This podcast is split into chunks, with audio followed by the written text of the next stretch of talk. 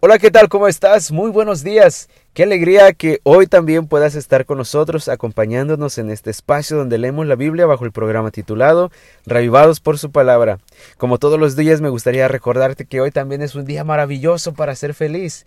Dios te ama, Dios te ofrece su perdón y ha preparado este día para que hoy puedas vivir una vida plena.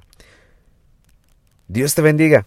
Hoy vamos a leer Esther capítulo 7 y su servidor lee de la Reina Valera actualizada.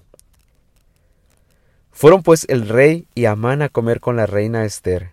También este segundo día, mientras bebían el vino, el rey preguntó a Esther, Reina Esther, ¿cuál es tu petición? Te será dada. ¿Qué es lo que solicitas?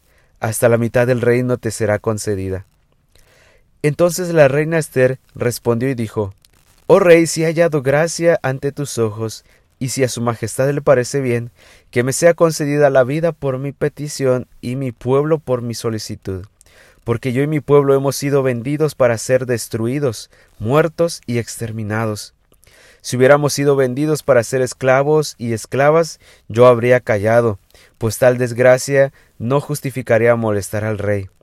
El rey Asuero preguntó a la reina Esther, ¿Quién es ese y dónde está el que ha concebido hacer tal cosa? Y Esther respondió, El enemigo y adversario es este malvado Amán.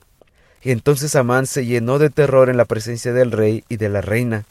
El rey se levantó enfurecido y dejando de beber vino, se fue al jardín del palacio, y Amán se quedó de pie, rogando a la reina Esther por su vida, porque vio que el mal ya estaba decidido para él de parte del rey. Cuando el rey regresó del jardín del palacio a la sala donde estaban bebiendo vino, Amán había caído sobre el diván en que estaba Esther. Entonces el rey dijo ¿También ha de violar a la reina estando yo en la casa? En cuanto salió la palabra de la boca del rey, le cubrieron la cara a Amán. Entonces Jarbona, uno de los eunucos al servicio del rey, dijo He aquí, hay una horca de veinticinco metros de alto que Amán ha hecho en su casa para Mardoqueo quien había hablado en favor del rey. Entonces el rey dijo, cuélguenlo en ella.